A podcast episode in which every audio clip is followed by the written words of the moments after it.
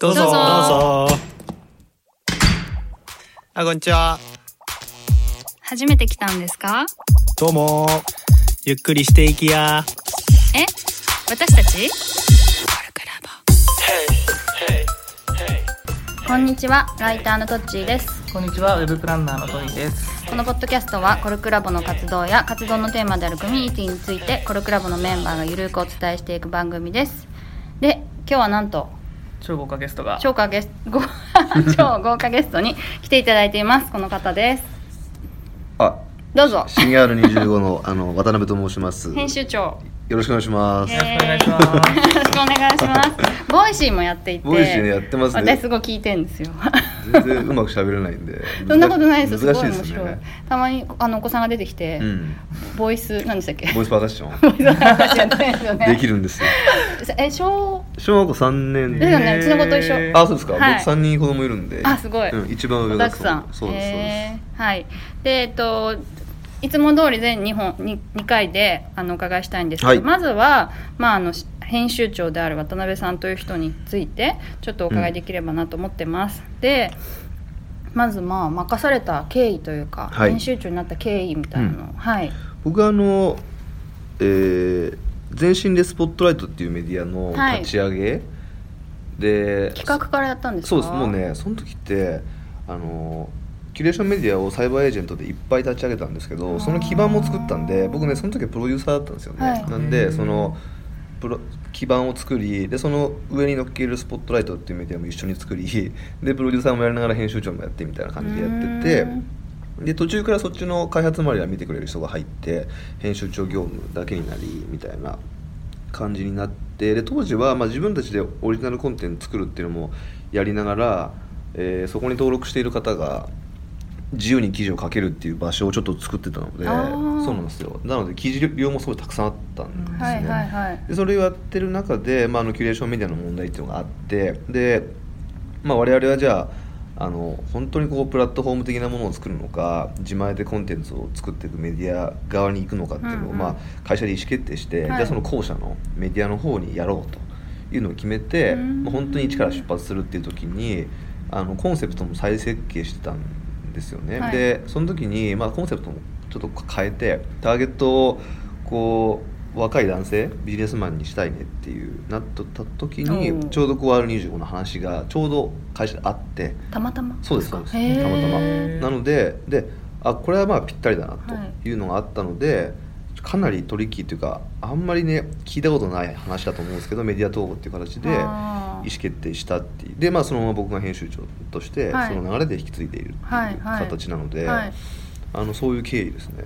すごい多分あんま聞いたことない話だっそうですよたと思いますね。正直めちゃくちゃびっくりしました。そうですよね。メディア統合ってね。はい、そもそもそのウェブメディア業界にいる人間としては、まずその統合もびっくりしましたし、うん。その後の新 R25 ってその新とかつけちゃうんだみたいな。それでいいなみたいな。そう。それ結構なんかありませんでした？一悶着っていうか。一悶着っていうか僕が考えたんですよ。あそうなんですね、えーもちろん。でどうどう考えたかって、はいあのね初めねなんか R25 なんか米なんか R25 なんちゃらみたいな、うんうんうん。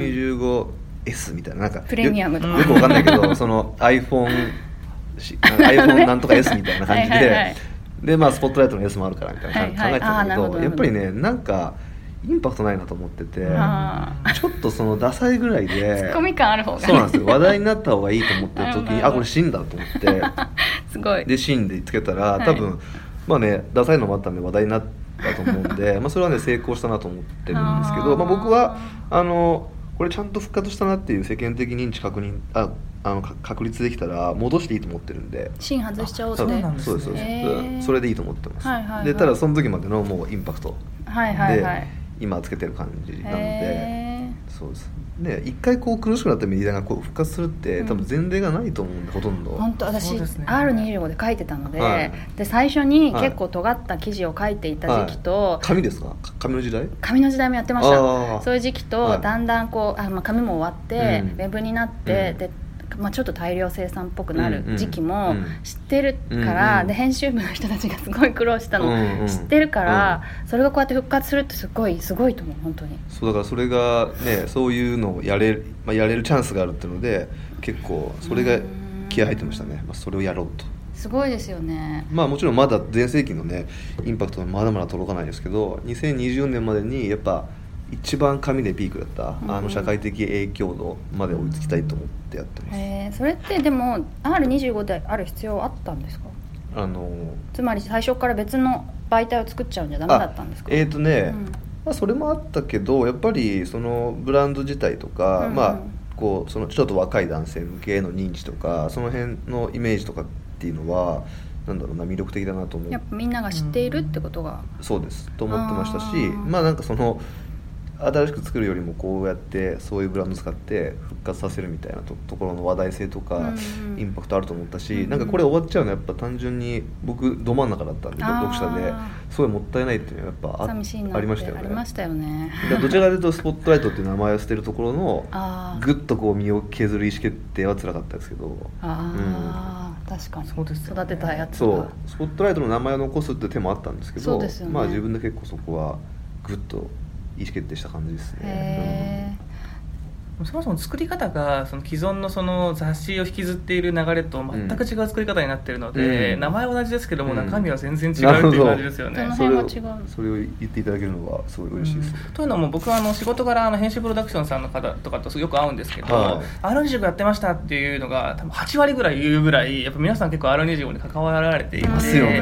はい、でそれで、えっと、一応記事とか見せてもらうんですけど、うん。やっぱどっちかというとその雑誌とか紙媒体をやってきた流れの中でのうん。コンテンツ制作っていう文脈を組んでいると思うんですけど、一方でそのソーシャル側からのコンテンツ制作ってそちらの側にはあまりやっぱりあのやったことがないので知見がなかったりするので、まあ、そこと違う文脈から来てるコンテンツを作ってるので、うん。そこを見ててもちょっと違うなと思います、ね、おっしゃる通りです。どういう意味ですか？ソーシャル側からの。あのね、うん。だからその雑誌要は紙のコンテンツとかっていうのは、まあ、一つのあの大きな世界観の中に一個コンテンツをこうはめ込んでいくようはい。な作り方じゃないですか、はだけどもうウェブになるとそれ通用しなくなっちゃうんですよ、要は一個一個が強度を持って外に広がっていかないと、あのなんだろう。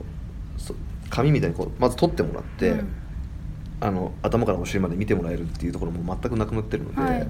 でそこでやっぱその広がりがあるコンテンツっていうのはあのイメージのそのもう形が全然違うんですよね、うんうん。でそれを掴むのってまあちょっとなかなかあの難しいっていうか、まあ、若い人だと早くいけたりするんですけどなんだろうな本当イイメージコンテンツのイメージとかテンポとかどういう情報が入ってるべきかとか、はい。その辺がだいぶ違うなって初めから思ってまして。ウェブだからってことですか？あのね、ウェブでその外に広がっていくコンテンツ。はいはいはいに必要な条件っていうのは全然変わってくうんうんうん。るとか、作り方、うんうん。テンポ感とかっていうのがあってそこをなんか今おっしゃっていただいたんですごいあそういうふうに見てくれて嬉しいなと思ってましたね、はいはい。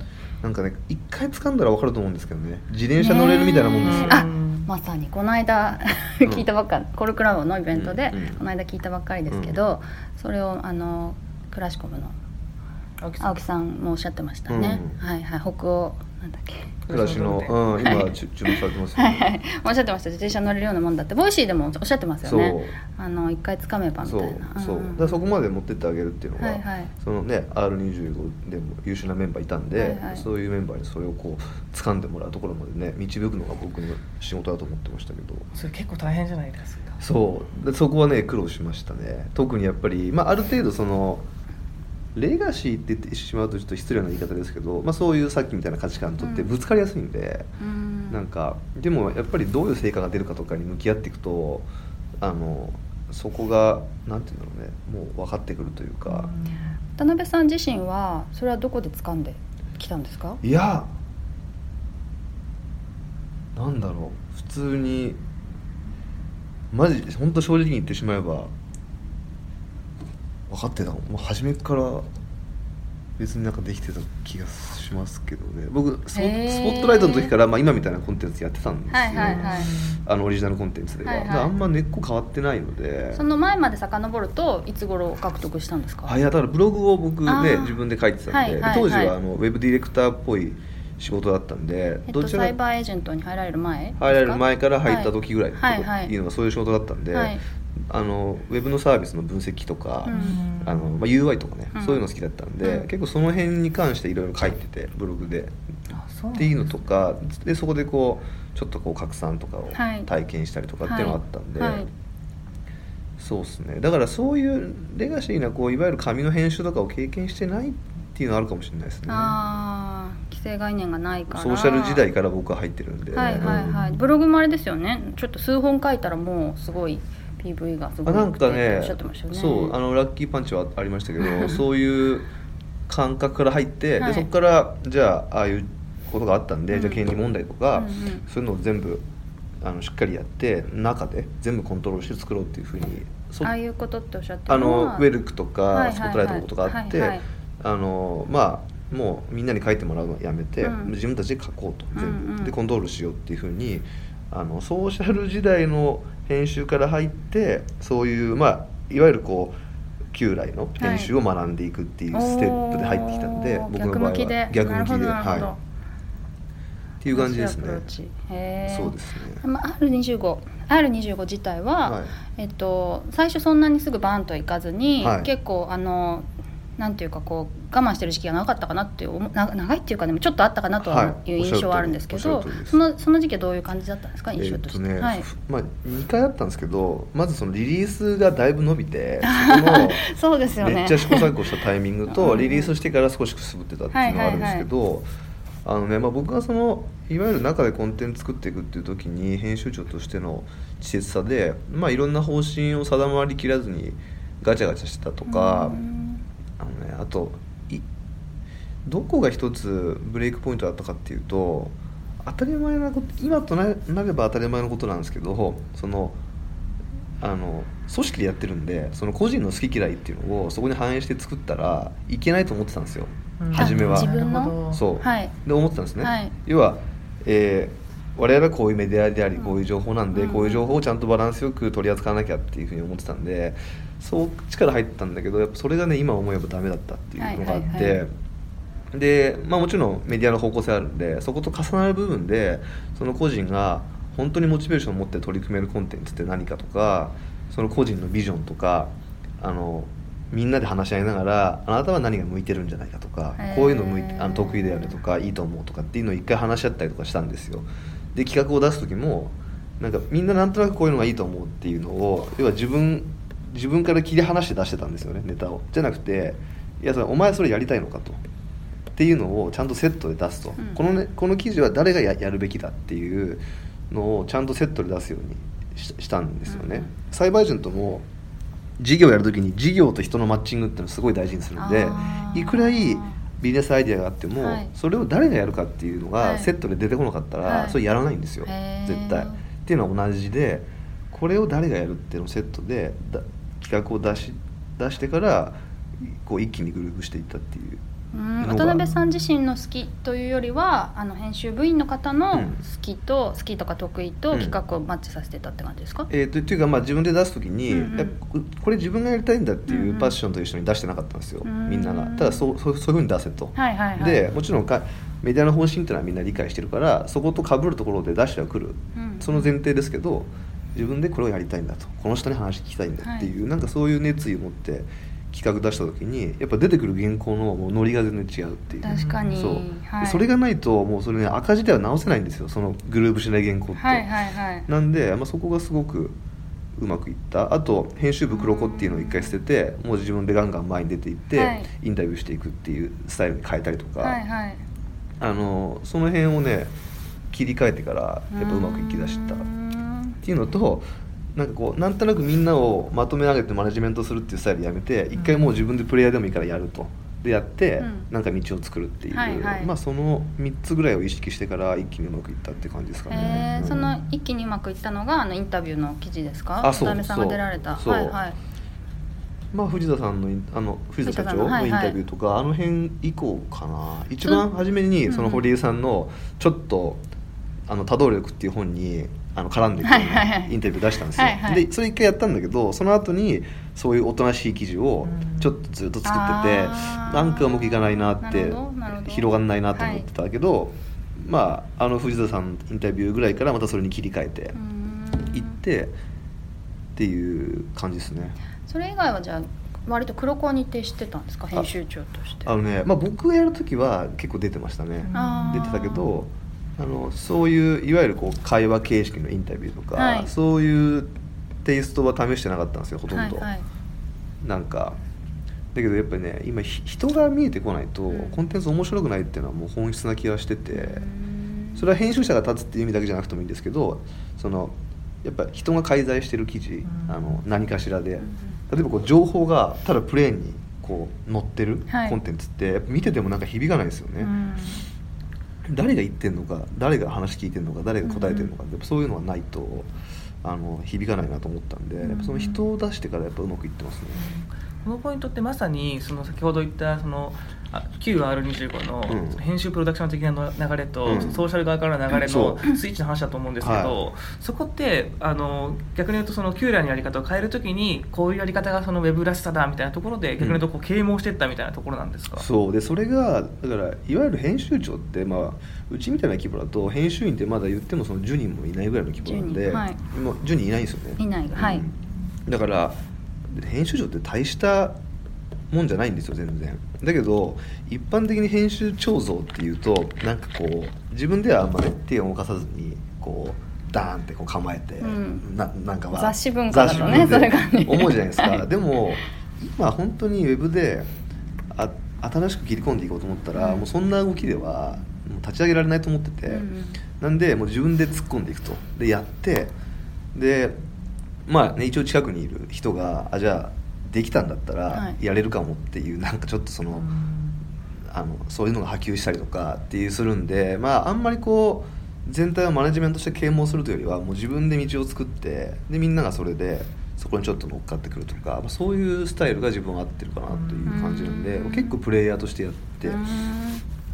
その後にこう周りのメンバーの方にこう浸透させるみたいのはそんなに苦労はないんですか？あのねまあそれをこうちょっとそのエッセンスをみんなが掴んでくれて、うん。自分でやってくれたりとか、うん。でその後にまあその成功したものをこう言語化していくみたいなステップはやっぱりありましたね、うん。だからそれは自分もそうだしみんなもそれをそれでみんなでやっていくみたいないステップがあったんで、なんかこう初めからガチガチに言語化してっていうよりはまずなんかどんどんトライして、うん。で実績出たらそれをみんなで言語化して掴んでいくみたいなそういう感覚まあそういう作作りな型を作りながら、うん。走りながらって感じですすね。そうですそうですなんかビジョンとか方針もそうだけどやっぱりいろんなことやってて成功パターンとか見えてきた時にあやっぱこれだよねって後からクリアになってくるっていうのが結構あるのであんまり初めにガチガチ固めてやりやるというよりは初めは本当コアとなるところだけの方針持って、うんうん。あの幅を持ってねトライするっていうのがやっぱり大事な気はしてますね。うん。言語化ってわざわざこうみんなで集まってやったりするんですか？あ結構ねその辺はまあサイバーの強みなんで、うん。そういう振り返りだったりとあかー。っていう会議体とかの工夫とかは、はい。結構あのやってくれてるメンバーがいるんですけど、はい。